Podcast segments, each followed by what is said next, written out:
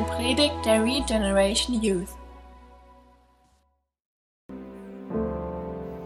Wir haben gesungen, dass Gott hier in diesem Moment gerade anwesend ist. Und ich weiß nicht, wie es euch geht, ob ihr euch das so bewusst macht, wenn wir, wenn wir das singen, dass, ähm, dass Gott hier in diesem Moment anwesend ist. Ich finde das so ein faszinierendes Lied, so ein faszinierender Gedanke, wenn wir, wenn wir das singen, dass das, ähm, dass das wirklich Wahrheit ist, dass Gott anwesend ist hier in diesem Moment. Wollen heute Abend uns Gedanken machen, genau über, diesen, über diesen, diese Tatsache, was wir gerade gesungen haben, was dieses Lied, was wir gesungen haben, diesen ähm, Psalm, den ähm, 139, den Joni eben vorgelesen hat, wo es genau darum geht, wo der Psalm ist, wo David sich genau über, diesen, über diese Tatsache Gedanken gemacht hat, dass er überlegt hat, Gott, du bist ja überall, du bist überall anwesend. Gott ist gegenwärtig, egal wo du dich gerade befindest. Ich finde das total faszinierend und wo ich dieses Lied dann gehört habe zum ersten Mal, dann ist mir das auch nochmal so ganz neu bewusst geworden, was, wie abgefahren das ist, dass der Gott, der ähm, das Universum geschaffen hat, der mit einem Wort die Sonne an den Himmel gesetzt hat, dass er überall dabei anwesend war, schon die ganze Ewigkeit, und dass er diese Erde geformt hat und deswegen auch hier ist. Gott ist allgegenwärtig.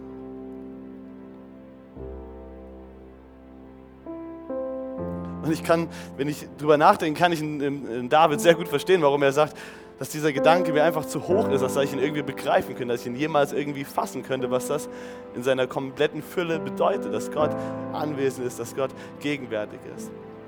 Aber ich glaube, wenn wir uns diesen, oder dass diese Tatsache, wenn wir uns die bewusst machen und ähm, ich glaube, dass Gott uns ganz persönlich da mit dieser, mit dieser Wahrheit zu uns reden möchte und dass ähm, das für uns was Besonderes bedeuten kann und dass das etwas ähm, bedeuten kann, wenn wir das wirklich verstanden haben oder zumindest mehr begreifen, dass das wirklich einen Unterschied machen kann für unser Leben. Und darüber wollen wir heute Abend, heute Abend reden.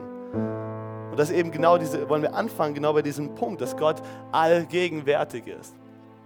Wie der Psalmist das gesagt hat, wenn ich bis in das tiefste Meer hinabsteigen würde, wenn ich in den höchsten Himmel hinaufsteigen würde, Gott, du bist da. Das gilt für jeden Einzelnen von uns, weil Gott überall anwesend ist. Das heißt, egal wo du dich befindest, ob du dich in deinem größten Freude gerade befindest, das gerade das coolste Erlebnis hast, Gott ist anwesend dabei dir. Gott sieht dich. Oder ob du vielleicht in deinem Zimmer zu Hause sitzt und einfach verzweifelt bist über irgendwas, echt gerade total unten, total down bist. Gott sieht dich auch da. Gott, Gott ist auch da mit dir anwesend. Du kannst nicht weit genug weglaufen, dass irgendwo Gott nicht mehr da wäre.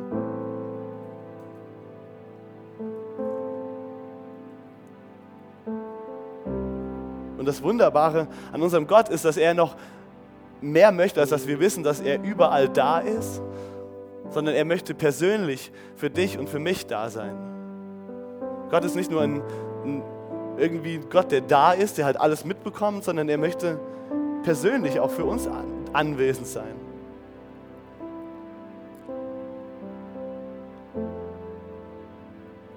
Dafür müssen wir aber ein Bewusstsein dafür bekommen, dass Gott da ist. Ich glaube kaum, dass du einfach so anfangen würdest, mit deiner besten Freundin zu reden, wenn du zu Hause in deinem Zimmer sitzt und sie überhaupt nicht da ist. Du würdest kaum davon anfangen, einfach mit ihr darüber jetzt anfangen zu reden, weil du weißt ja, die ist nicht anwesend. Aber wenn du weißt, dass sie da ist, dann, dann sprichst du mit ihr, dann kannst du Gemeinschaft mit ihr haben. Es geht also darum, dass ein Bewusstsein für die Gegenwart Gottes, für diese Realität kann alles verändert für uns. Es kann einen ganz großen Unterschied machen.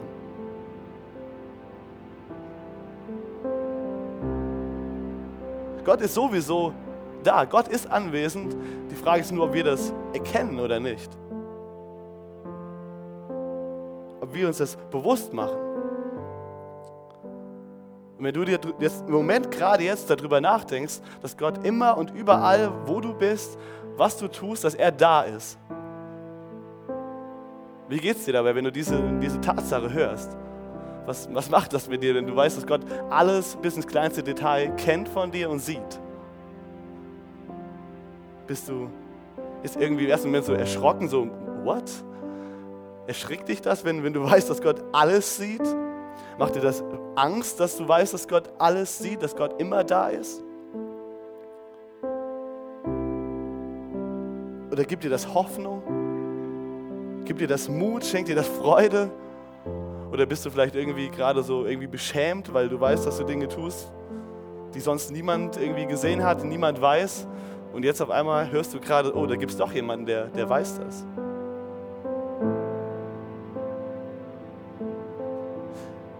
Ist für dich in deinem Alltag der Gedanke, dass Gott immer anwesend ist, ist es etwas, was du gerne annimmst, was du freudig annimmst, oder ist es etwas, wo du, was du am liebsten aus deinem Bewusstsein so wegschiebst, du sagst, das verdränge ich so gut es geht aus meiner, meiner, meinem Gedanken?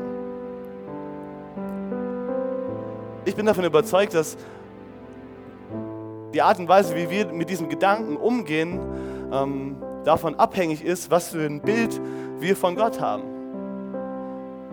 Wenn du glaubst, dass Gott ein, ein rachsüchtiger Gott ist, der immer nur darauf wartet, dass du einen Fehler machst und dir dann sofort einen drauf gibt, dann ist das wahrscheinlich ein Gedanke, der, der dir nicht so toll irgendwie schmeckt, zu wissen, dass Gott immer da ist. Auf der anderen Seite, wenn du weißt, dass Gott ein liebender oder für dich Gott ein liebender Vater ist, der sich um dich kümmert, der sich um dich sorgt, der für dich da sein möchte, dann bist du sowas von froh, dass er da ist, wenn es dir schlecht geht. Dann, dann bist du froh, dass du weißt, dass er immer da ist. Dann sieht er dich, wenn es dir nicht gut geht. Wenn du weißt, wenn du denkst, dass Gott ein guter Freund für dich ist, dann freust du dich, dass er bei dir ist, wenn du was Cooles erlebst, weil du weißt, dass dein bester Freund ist, Gott, dein guter Freund, auch bei dir ist. Die Frage ist also, wer ist Gott oder wie ist Gott? Was ist Gottes Herz für dich? Und ich möchte, dass ihr mit mir zusammen aufschlagt, Jeremia 29, das haben wir auch vorne auf dem, auf dem Beamer drauf, oder? Ein bisschen? Ja. Jeremia 29, die Verse 11 bis 14. Denn ich weiß genau, welche Pläne ich für euch gefasst habe, spricht der Herr. Mein Plan ist, euch Heil zu geben und kein Leid. Ich gebe euch Zukunft und Hoffnung. Wenn ihr dann zu mir rufen werdet, will ich euch antworten. Wenn ihr zu mir betet, will ich euch erhören. Wenn ihr mich sucht, werdet ihr mich finden. Ja, wenn ihr ernsthaft mit ganzem Herzen nach mir verlangt, werde ich mich von euch finden lassen, spricht der Herr. Da spricht Gott in dem Moment zu dem Volk Israel, was in Gefangenschaft ist, weil sie Gott ungehorsam waren, weil sie nicht Gott nach Gottes Gebote gehorcht haben und der Feind ist gekommen und hat sie in Gefangenschaft genommen, raus aus ihrem Land. Sie sind in Gefangenschaft von Babel.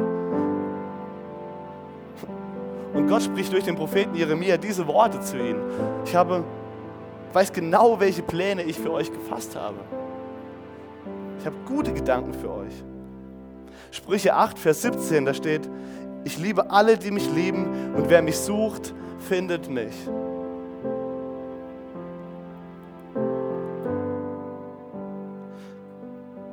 Gott ist kein Gott, der sich versteckt vor dir. Gott ist kein Gott, der nicht gefunden werden möchte. Gott möchte, dass du ihn findest. Gott möchte für dich da sein. Das sind seine Gedanken, die er, die er für dich hat. Er hat gute Gedanken für dich und er möchte sich dir offenbaren. Es geht sogar noch, noch viel weiter. Schlag mit mir Johannes 14 auf. Da sehen wir noch einen weiteren Gedanken oder einen weiteren Wunsch, Gottes Herz, den er hat für euch. Johannes Kapitel 14, der Vers 23.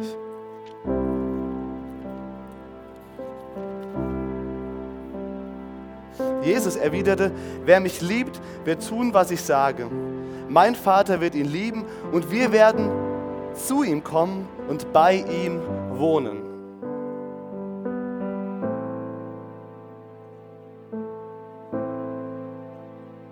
Werden zu ihm kommen und bei ihm wohnen.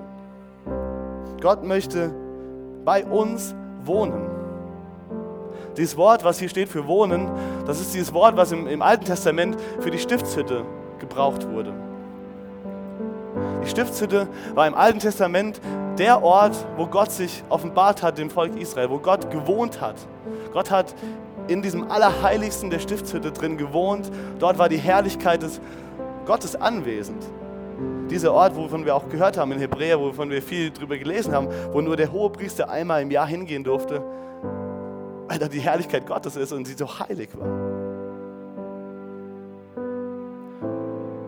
Aber was das uns zeigt, ist, die Stiftshütte, wenn wir im, im Alten Testament gucken, als das Volk in der Wüste war und später auch, als sie Jerusalem gebaut hat, es war genau in der Mitte.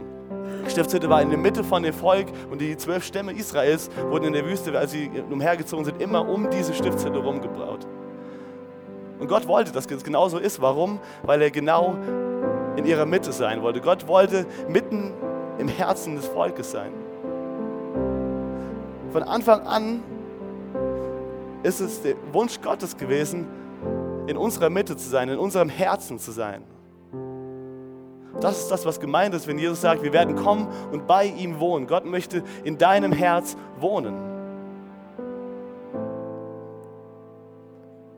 Wenn wir zurückgucken, ganz an den Anfang im Garten Eden, da war Adam, da war Eva und wir sehen, dass sie zusammen mit Gott durch den Garten Eden spaziert sind. Gott war in ihrer Mitte, Gott war, war bei ihnen gewesen. Sie hatten vollkommene Gemeinschaft gehabt. Da war alles genauso, wie Gott sich das vorgestellt hat. Gott war in, in, ihrer Mitte gewesen, er war bei ihnen gewesen, sie hatten Gemeinschaft, sie hatten, sind zusammen so eng gewesen, dass sie im Morgentau oder im Abend, oder wie es da steht, zusammen durch den Garten spaziert sind und geredet haben miteinander. Doch ihr wisst, was passiert ist. Der Mensch hat sich gegen Gott entschieden, hat sich für die Sünde entschieden. Und diese Sünde hat die Trennung gebracht. Was ist da passiert? Gott war nicht mehr im Herzen mit dem Menschen, war nicht mehr eins mit dem Menschen gewesen. Er war nicht mehr, diese Gemeinschaft musste getrennt werden, weil Gott heilig ist, weil Gott gerecht ist weil Gott gut ist. Und er kann keine Sünde, kann nichts Schlechtes in seiner Gegenwart dulden. Also was musste Gott tun? Er musste den Menschen aus dem Garten, aus, seinem, aus seiner Mitte verbannen. Und der Mensch war getrennt von Gott. Da war diese Engel, die vor den Garten Eden gestellt wurden, sie konnten nicht mehr da rein. Sie wurden verbannt, sie sind weggegangen von dem Garten. Sie durften nicht mehr vom Baum des Lebens essen. Sie konnten nicht mehr diese Gemeinschaft haben, sie konnten nicht mehr diese Erfüllung haben, die sie einmal hatten. Aber der Wunsch Gott, von Gott, der hat sich nicht verändert. Gottes Wunsch war es vom ersten Moment an, als der Mensch das gemacht hatte, dass sie weiterhin Gemeinschaft haben dürften. Und dort sehen wir diese Missio Dei, diesen, diese Mission Gottes, die fing, fing gerade in dem Moment an, als der Mensch sich gegen Gott entschieden hat. Gott hat ihn nicht aufgegeben, er musste ihn verbannen, aber Gottes Herz war es, ihn wieder zurück in seine Gegenwart zu ziehen.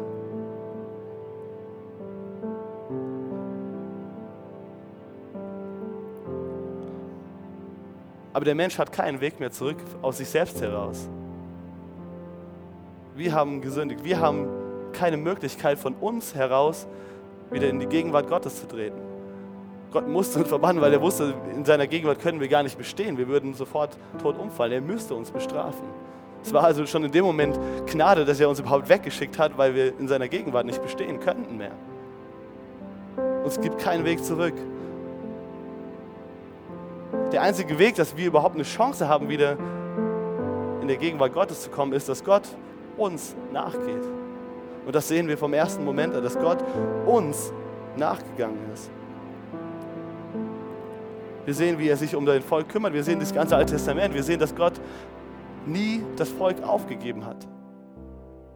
Er war immer da und es war immer sein Herz durch alles, was, was, was wir auch gesehen haben, auch mit dieser Stiftshütte und was wir im Alten Testament lesen, vom ersten Moment an, wo er sie begleitet mit, den, ähm, mit diesen Fällen sehen wir, dass Gottes Wunsch es war, dass jemand kommen würde, der uns wieder mit ihm verbinden würde.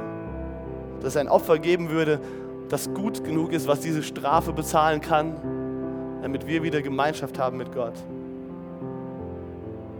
Und das alles, was wir sehen im Alten Testament von dem Moment äh, des Sündenfalls, führt eigentlich darauf zurück, oder führt darauf hin, nicht zurück, sondern führt immer weiter, immer mehr in die Richtung dass, auf Jesus. Es zeigt nur auf Jesus, weil er wusste, dass das Opfer muss perfekt sein. Das Opfer muss heilig sein, wie er heilig ist. Es muss vollkommen sein. Schlag mit mir Johannes 1 auf und dort sehen wir diesen, wie dieser Höhepunkt beginnt. Und der Johannes der beschreibt das sowas von unglaublich gut, einfach in diesem Zusammenhang, was, was wir bis jetzt gehört haben. Macht es vielleicht für euch nochmal viel mehr Sinn, das so zu lesen, wie Johannes das aufgeschrieben hat. Wenn er schreibt in den ersten Versen ab Vers 1, Johannes 1, am Anfang war das Wort, das Wort war bei Gott und das Wort war Gott. Er war am Anfang bei Gott. Durch ihn wurde alles geschaffen, was ist. Es gibt nichts, was er, das Wort, nicht geschaffen hat. Das ist das, was wir, was wir am Anfang gesagt haben. Gott hat alles gemacht. Gott war von Anfang an da. Das Leben selbst war in ihm und dieses Leben schenkt allen Menschen Licht. Das Licht scheint in der Dunkelheit und die Dunkelheit konnte es nicht auslöschen. Gott sandte Johannes den Täufer, um allen Menschen von dem Licht zu erzählen, damit durch ihn alle daran glauben. Johannes selbst war nicht das Licht, er war nur ein Zeuge für das Licht. Der, der das wahre Licht ist, das alle Menschen erleuchtet, sollte erst noch in die Welt kommen. Doch obwohl die Welt durch ihn geschaffen wurde, erkannte die Welt ihn nicht, als er kam. Er kam in die Welt, die ihm gehört, und sein eigenes Volk nahm ihn nicht auf. All denen aber, die ihn aufnahmen und an seinen Namen glaubten, gab er das Recht, Gottes Kinder zu werden. Sie wurden dies weder durch ihre Abstammung noch durch menschliches Bemühen oder Absicht, sondern dieses neue Leben kommt von Gott. Er, der das Wort ist, wurde Mensch und lebte unter uns. Er war voll Gnade und Wahrheit und wir wurden Zeugen seiner Herrlichkeit, der Herrlichkeit, die der Vater ihm, seinen einzigen Sohn, gegeben hat. Johannes beschreibt das so unglaublich gut, dass er einfach zeigt, das war Gott selbst, dieses Wort Gottes, das diese Welt geschaffen hat, das alles gemacht hat, das alles in allem ist, der überall gegenwärtig ist. Er kommt zu uns und wird Mensch. Das ist Gottes Herz hier wieder. Er will uns in seine Gegenwart ziehen. Aber wir haben keine Chance, in seine Gegenwart zu kommen. Also kommt er runter zu uns, begegnet uns, wo wir sind und wird Mensch. Der Gott, der diese Welt geschaffen hat, wird selbst Mensch.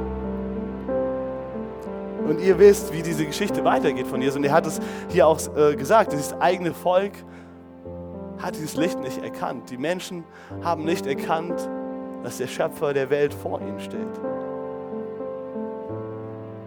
Und er ist den Weg gegangen bis ans Kreuz, um für unsere Sünden zu sterben, damit wir wieder in Gemeinschaft kommen dürfen mit Gott.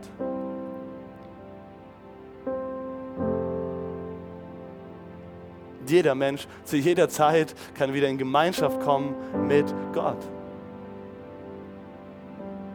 Und das ist das, was Johannes in, äh, was Jesus gesagt hat, was wir eben gelesen haben in Johannes 14, dass Gott wieder kommen will und bei uns wohnen möchte.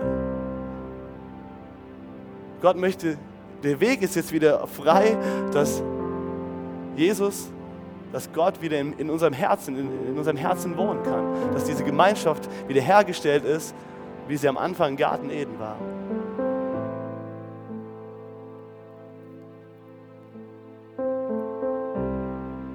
Seht ihr jetzt auch, warum? Ich habe oftmals mich den, den Vers überlegt und habe es nicht ganz verstanden, als Jesus gesagt hat, es ist besser für euch, dass ich wieder gehe zum Vater.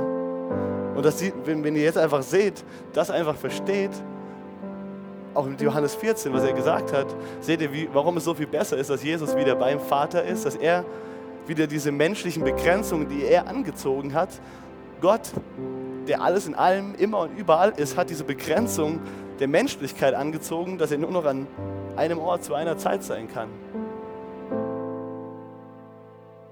Er hätte also nicht in deinem oder meinem Herzen leben können, weil wenn der Mensch geblieben wäre hier auf dieser Erde, wäre er immer noch nur an einem Ort zu einer Zeit.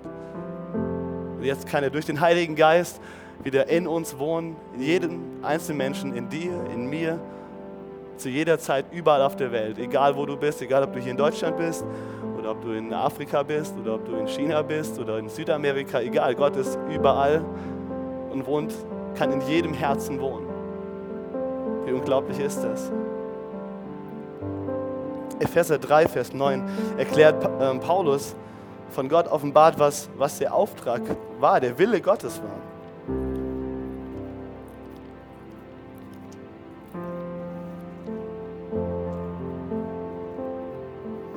Epheser 3, die Verse 9 bis 13. Ich wurde berufen, allen den Willen Gottes zu erklären, den der Schöpfer aller Dinge von Anfang an verborgen gehalten hatte.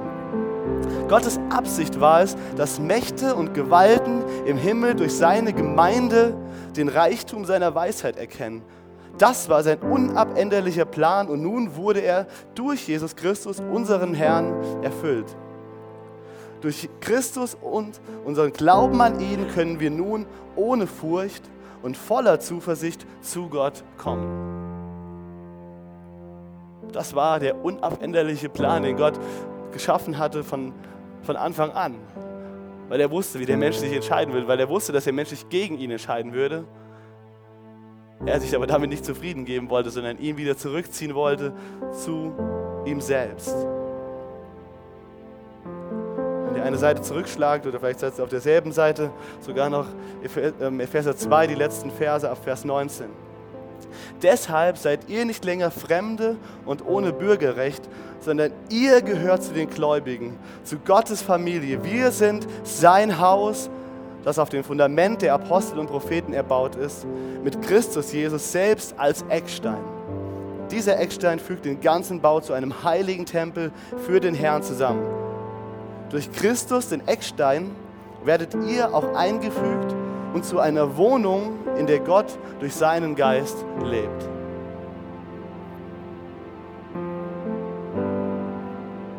Wir werden zu einer Wohnung, in der Gott lebt. Das ist deine Identität als Kind Gottes. Gott will in dir wohnen. Wie wunderbar ist das? Er ist nicht nur irgendwo anwesend, er sieht nicht nur alles von außen, sondern er möchte in dir drin sein, er möchte dein Alles sein. Er möchte in dir wohnen. Das ist sein Herz für dich. Und seine Pläne, die wir eben gelesen haben, sind gut. Seine Gedanken, die er für dich hat, sind gut. Die Frage ist, welchen Raum in deiner Wohnung gibst du Gott? Welchen Raum bekommt er in deiner Wohnung? Wo darf er sich bewegen? Wo darf er sich aufhalten?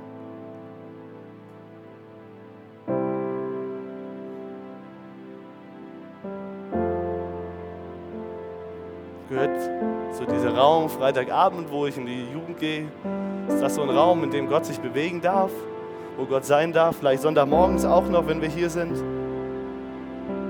Hat Gott einen Raum in dir, vielleicht morgens, wenn du aufstehst und du den Tag anfängst mit in seinem Wort, in dem Gebet.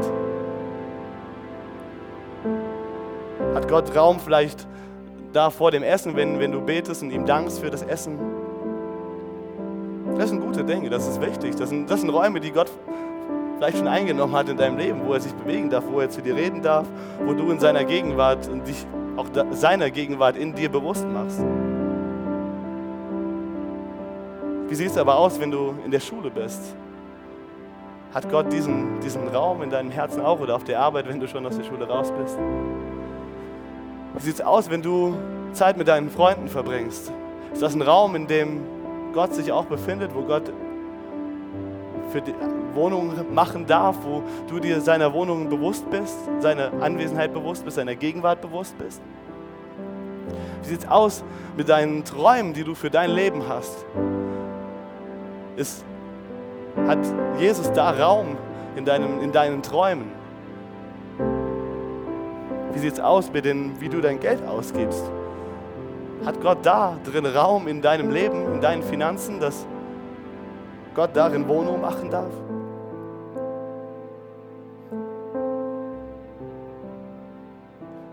sieht es aus in deinen Ängsten und deinen Sorgen?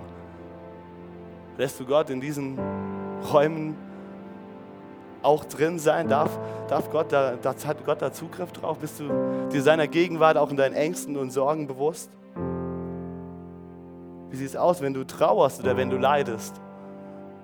Hat Gott Raum in, in diesen Momenten in deinem Leben? Und wie sieht es aus, wenn es dir gut geht, wenn du freudig bist, wenn du gute Dinge erlebst, wenn du vielleicht gute Gemeinschaft genießt?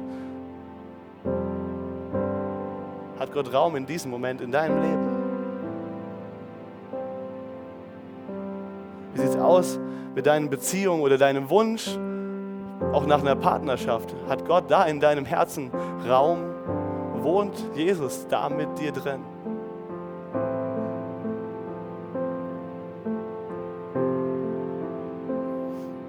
Stell dir mal die Frage, wie würde dein Leben aussehen, wenn Gott vollständigen Zugang hat zu deiner ganzen Wohnung? Wenn es dein Wunsch ist, dass Gott, wenn du immer in der Gegenwart Gottes bewusst auch leben möchtest. Wenn du weißt, dass Gott nicht nur da ist, wenn du in den Gottesdienst gehst, dass du nur da Gott begegnen kannst oder wenn du Gott nur begegnen kannst, wenn du sein Wort aufschlägst und betest, sondern wenn dir bewusst ist, dass die Gegenwart Gottes immer mit dir ist, egal wo du bist, egal was du machst, dass Gottes Gegenwart damit ist. Wie würde dein Leben dann aussehen? Was würde sich verändern in deinem Leben, wenn du in dem ständigen Bewusstsein der Gegenwart Gottes leben würdest? Und dem Bewusstsein, dass Gott sich, dich ziehen will in seine Gegenwart dass das die Verheißung ist, die er dir gegeben hat, dass er immer bei dir sein will. Er will wohnen in dir. Wohnen heißt enge Gemeinschaft. Wenn du mit jemandem zusammen wohnst, hast du Gemeinschaft mit diesem. Du musst sehr viel teilen. Es wie, soll wieder so sein wie im Garten Eden. Als Gott und der Mensch Seite an Seite durch den, durch den Garten spaziert sind und Gemeinschaft hatten. Ich glaube, wir machen oft als Menschen, und ich ertappe mich selbst, aber habe oftmals dieses Konzept selbst falsch verstanden, dass wir sagen, Gott begegne uns, wo wir sind. Und ja, Gott, wir haben eben gesehen, Gott muss uns dort begegnen, wo wir sind. Weil da, wo wir waren, wir keinen Weg hatten zu Gott. Und Gott ist diesen Weg hinabgegangen, um dir in deinem Ort, da wo du bist, zu begegnen. Und Gott kennt dich auch in, in deinem Leben, er kennt deine Situation und er weiß auch, wo du immer wieder vielleicht auch Dinge tust, wo du genau weißt, dass vielleicht nicht sein, sein Wille ist. Und Gott in seiner Gnade begegnet dir immer wieder in diesen Orten. Das ist nicht nur einmalig. Gott begegnet dir immer wieder dort, wo du bist. Aber sein Wunsch ist es, dir nicht immer nur im Dreck zu begegnen, sondern dein Wunsch ist es, dass du mit ihm gehst. Siehst du das, dass Gott, was, was er dir zeigen will, dass wenn wir unseren eigenen Weg haben, getrennt von ihm, dass es zu nichts Gutem führen wird. Und dass er aber gute Pläne für dein Leben hat, dass er wunderbare Dinge sich vorgestellt hat. Gott möchte, dass du Seite an Seite mit Jesus gehst. Und was heißt Seite an Seite mit Jesus gehen? Das heißt, nachzufolgen, wohin er geht. Gott begegnet uns da, wo wir sind. Er geht diesen Weg. In die tiefsten Tiefen. Dort, wo wir vielleicht nicht hingehen würden, wenn wir uns das aussuchen könnten. Aber Jesus geht dorthin, um uns mit sich zu nehmen um uns zu rufen, ihm nachzufolgen. Was heißt, Jesus nachzufolgen? Bedeutet, sein Jünger zu sein. Und was ist das Ziel eines Jüngers? Das Ziel eines Jüngers ist es, so zu werden wie sein Meister. Das ist das, was Jesus sagt oder was er meint damit, wenn er immer wieder sagt, auch in, in, in gerade in Johannesbrief und in, ähm, in den ersten und in den, im Johannes-Evangelium und auch in den Briefen von Johannes, wenn es immer wieder steht, wenn ihr mich liebt, dann befolgt ihr meine Gebote. Gott möchte eigentlich, das ist alles, was er damit sagen will, ist, werdet so wie ich.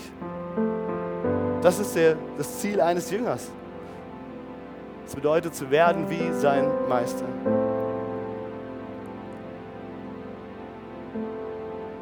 Und so wird die Mission Gottes zu deiner Mission.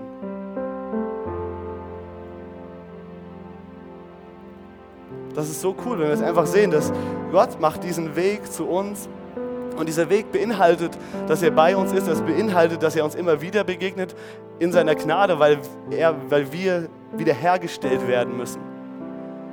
Zum einen möchte er dich heilen, er möchte dich gesund machen, er möchte dir immer wieder begegnen, dich immer wieder von Dingen wegbringen, die dir schaden, möchte dich gesund machen, möchte dein Herz gesund machen, möchte mehr Raum einnehmen. Das ist ein Prozess, der wachsen muss. Und zur gleichen Zeit, wenn du, wenn du das zulässt und wenn du ihm Raum gibst und mehr so bist wie er, wirst du anfangen, seine Werke zu tun. Dann bist du derjenige, der an diese Orte geht, wo du vorher vielleicht niemals hingehen wolltest, um Menschen zu begegnen, die genau das nötig haben, wie du es nötig hast.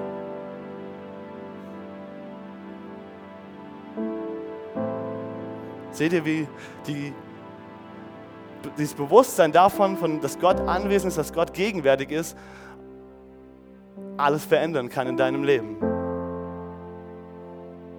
Und Gott hat Pläne für dich und er weiß, was du brauchst. Er weiß, wo du durchgehen wirst und wo du einfach seine Hilfe brauchst. Er weiß aber auf der anderen Seite auch, was er für Talente und für Fähigkeiten in dich gelegt hat. Und er weiß, in welche Orte der dich gestellt hat, welche Menschen er um dich herum gestellt hat, die, für die du dieses Licht sein kannst, von dem wir eben gehört haben. Das ist sehr herausfordernd und das ist ein Prozess, den man, glaube ich, lernen muss, den man begreifen muss. Und Gott ist da niemand, der es da besonders eilig mit dir hat oder wo er sagt, jetzt heute musst du es aber jetzt kapiert haben, sondern er will das, will dich mitnehmen, will dir aber immer wieder zeigen, dass da Möglichkeiten sind, die so viel größer sind als das, was du dir vorstellen kannst. Dein Leben bekommt Sinn durch die Gegenwart Gottes, dass er in dir lebt und er gibt dir einen Sinn mit dem, was er dir gegeben hat, was er dir anvertraut hat. Zum Abschluss möchte ich ähm, den Psalm 16 lesen. Das ist ein Psalm von David. Wir möchten aufhören mit dem, wir haben angefangen mit dem Psalm von David und wir möchten auch wieder aufhören mit dem Psalm von David, weil ich glaube, dass David ist ein Mann, der so viel von dem verstanden hat, ohne dass er Jesus persönlich kennengelernt hat, auf die Art und Weise, wie wir es können. Das finde ich so abgefahren. Aber selbst damals hat Gott sich ihm schon offenbart und ihm Dinge gezeigt, die für uns heute noch genauso wichtig einfach sind. Psalm 16.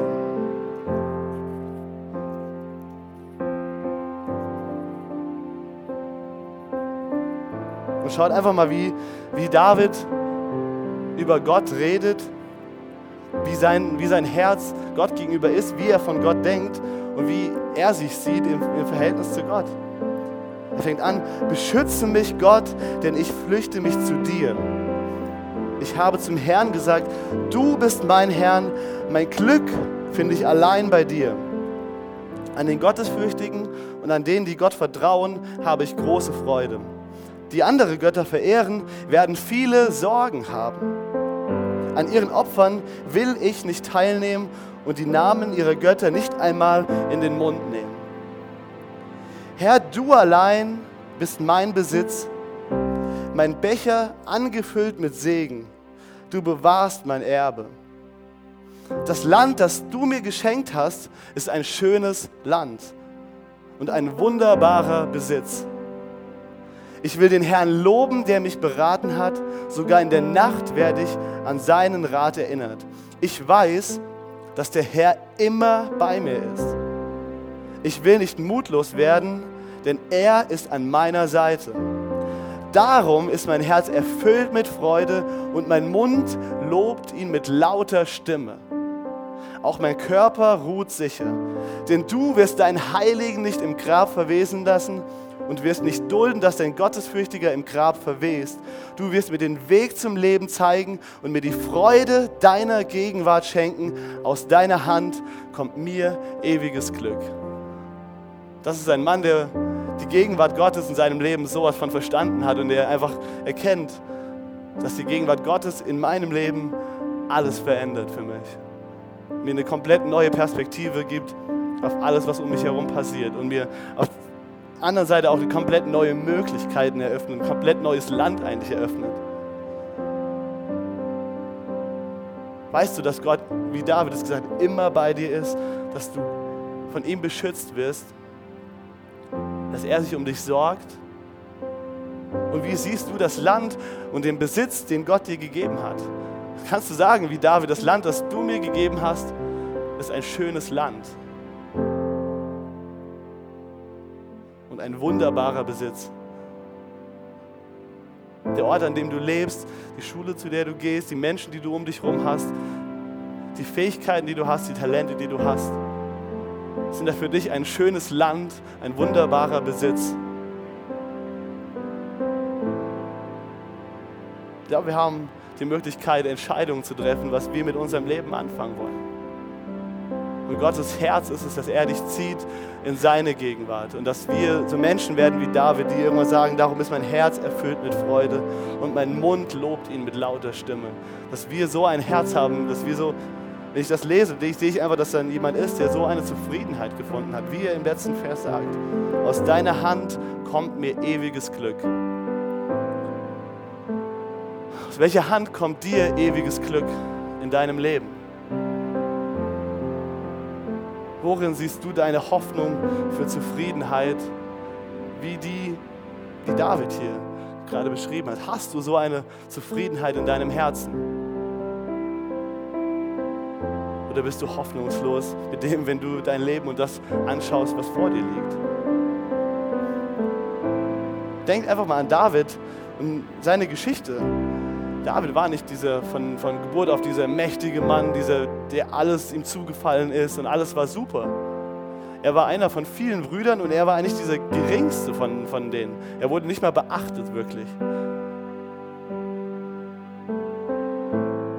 Als Samuel von Gott beauftragt wurde, ähm, in das Haus zu gehen von der Familie von David und ihm gesagt wurde, aus dieser Familie will ich meinen nächsten König machen, ist er zu dem Vater von David, ich glaube Usia heißt er, ne? ist er gegangen und hat gesagt, bring mir deine Söhne, zeige mir, wen du hast. Gott will den neuen König äh, salben. Und er hat sie alle dahin gebracht, alle bis auf David. David war draußen auf dem Feld, hat die Drecksarbeit gemacht, ein paar Schafe gehütet. Er musste sich mit dem Dreck wirklich beschäftigen für eine Familie. Er musste die, die Sauarbeit machen und musste die, die Schafe beschützen, musste da sein und so einfach aus diesem Aspekt heraus, in dieser Familie, die er groß geworden ist, muss David eigentlich keine wunderbare, großartige Perspektive gehabt haben, dass er so etwas schreibt wie hier im Psalm 16. Und der Samuel, der geht diese ganzen Söhne, diese mächtigen, starken, großen Männer, ähm, alle durch. Und Gott sagt, da ist, er ist es nicht, er ist nicht, da ist keiner von denen. Und Samuel sagt am Ende so, ja wie, ich habe jetzt alle durch und du sagst, aus dieser Familie kommt der nächste König, den du salben willst. Und er fragt seinen Vater, gibt es denn noch jemanden? Er sagt, ja, da ist noch jemand, der ist da draußen auf dem Feld, der David. So, der war einfach nur der, der noch da war und die Drecksarbeit gemacht hat. Aber Gott hat was gesehen in ihm, was keine andere gesehen hat. Und Gott sagt, der Mensch schaut auf das, was vor Augen ist, Gott aber sieht das Herz an. Ich weiß nicht, was du siehst, wenn du dein Leben siehst. Ich weiß nicht, was andere Menschen sehen, wenn sie dein Leben sehen. Aber ich weiß, dass ein Gott ist, der etwas sieht, was wir vielleicht gar nicht vor Augen haben. Und das ist das, was wirklich zählt. Und er hat David zu einem Mann gemacht, der jetzt sagen kann, das Land, das du mir geschenkt hast, ist ein schönes Land und ein wunderbarer Besitz. Ich will den Herrn loben, der mich beraten hat. Und der am Ende sagt, aus deiner Hand kommt mir ewiges Glück.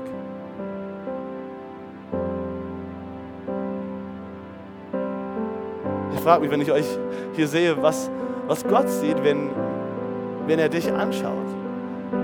Was Gott sieht, was du nicht siehst, was ich vielleicht von dir vorne auch nicht sehen kann, was kein anderer Mensch in deinem Leben, der dir gesagt hat, der, der, vielleicht auch geurteilt hat über dein Leben, was du kannst oder nicht kannst.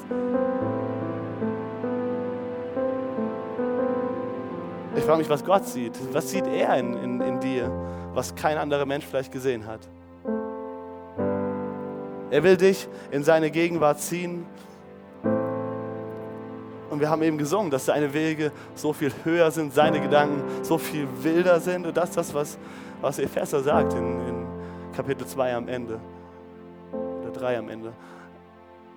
Dass derjenige, der uns rettet, dass er viel mehr zu tun vermag, als wir bitten können. Jesus möchte dich rufen, dass du ihm nachfolgst, dass du in seiner Gegenwart lebst, dass er in dir Wohnung macht, dass er in dir wohnt, in deinem ganzen Haus dass er dir zeigt, was da wirklich drin steckt und der, sich, der dich ihm ähnlicher macht.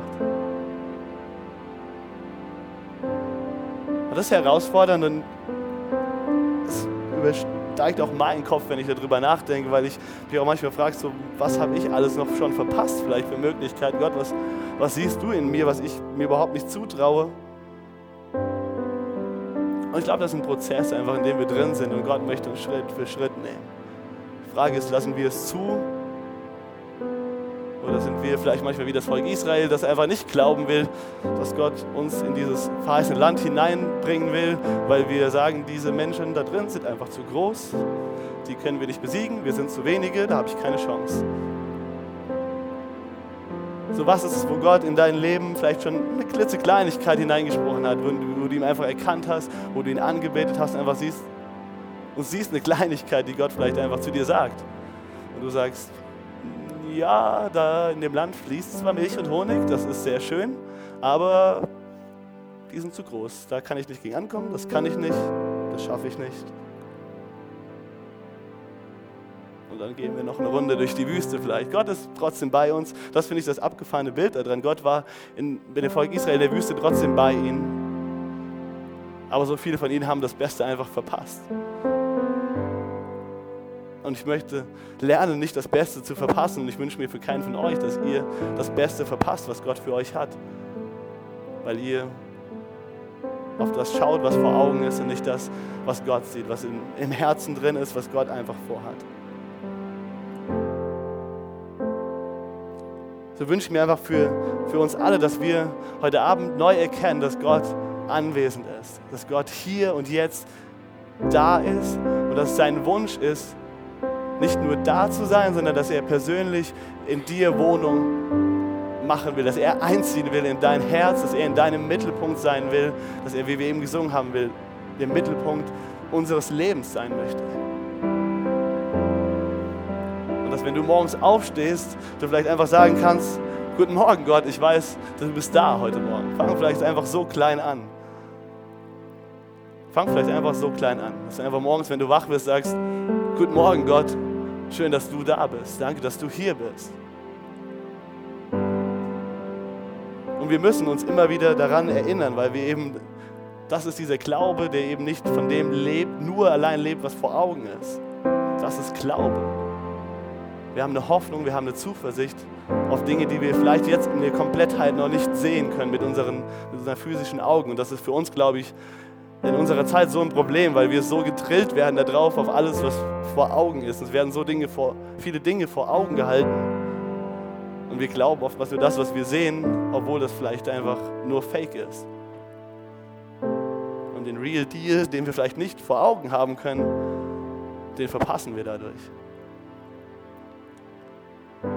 Gebt Gott mehr Raum in eurem Leben. Das wünsche ich mir für jeden Einzelnen von euch. Das wünsche ich mir für mich in dieser auch gerade sehr hektischen und schnellen Zeit, in der so viele Dinge einfach um uns herum passieren. Und dann kann, kannst du und ich heil werden.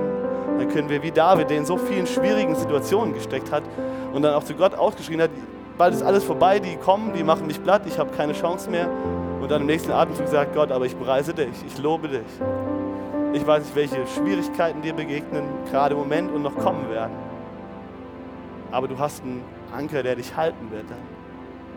Und das wird dich zu einem Licht machen in dieser Dunkelheit und dich vielleicht in Orte bringen, die du dir jetzt noch nicht mehr vorstellen konntest. Und das begeistert mich an unserem Gott, dass er ja, diese Niederlagen, die wir so oft in unserem Leben erleben, die wir sehen, diese Schwierigkeiten, dass er sie umdrehen kann und daraus was Herrliches machen kann. Dass er uns begegnet in dem Dreck, in dem wir manchmal drin sind und das zu was Wunderbarem benutzt und seinen Namen dadurch groß macht. Und das wünsche ich mir für jeden Einzelnen von euch und Ähm, wir werden gleich eine Zeit haben, wo wir weiter anbeten, einfach, wo wir Gott die Ehre geben. Und ihr habt die Möglichkeit, einfach auch ja, mit Gott zu reden, denn er ist hier. Er lädt dich wieder neu ein, er ruft dich wieder neu zu ihm. Und er möchte, dass du das erlebst, dass du das spürst, dass er da ist. Und wenn er zu dir redet, dann, dann rede, dann antworte ihm.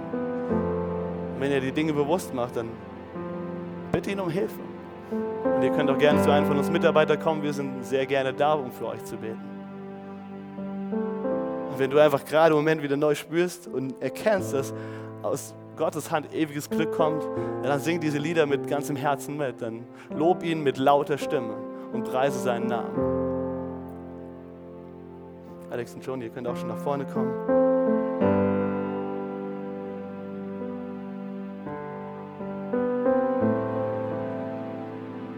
Was haben wir für einen großartigen Gott und das ist das, wo wir uns immer wieder neu daran erinnern müssen, woran wir glauben müssen, woran wir festhalten dürfen. Und das wünsche ich mir für jeden Einzelnen von uns. So, Jesus,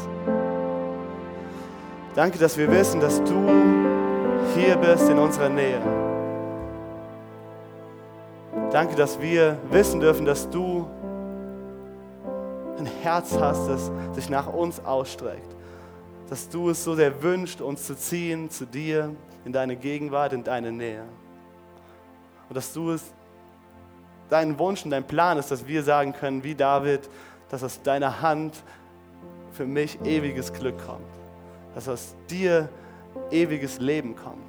Dass wir das erkennen und dass wir dich dafür loben, dass wir dich dafür preisen. So, ich bete, dass du gerade jetzt jedem Einzelnen von uns redest